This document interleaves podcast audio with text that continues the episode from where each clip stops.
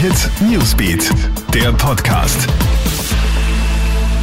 Einen schönen Abend aus der Krone Hit Nachrichtenredaktion. Felix Jäger hier mit deinem News Update. Zu einem Drama kommt es heute auf einer Skipiste in Hinterstoder. Im Skigebiet auf der Höss stürzt ein deutscher Skisportler schwer, bleibt bewusstlos liegen.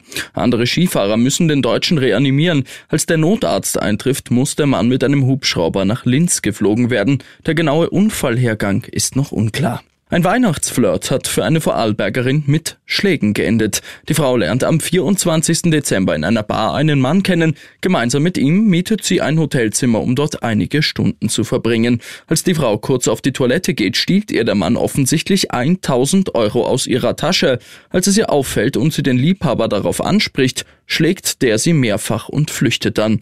Nach zahlreichen Zeugenaussagen kann der Mann gefasst werden. Er wird angezeigt. Würdest du dein Weihnachtsgeschenk einfach so weiterverkaufen? Viele würden die Frage wohl mit Ja beantworten. Nach Weihnachten boomen nämlich Internetplattformen wie Willhaben, Vinted oder eBay.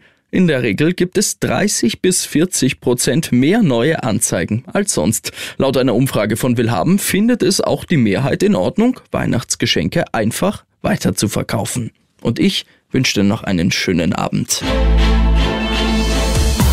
Krone Hit Newsbeat, der Podcast.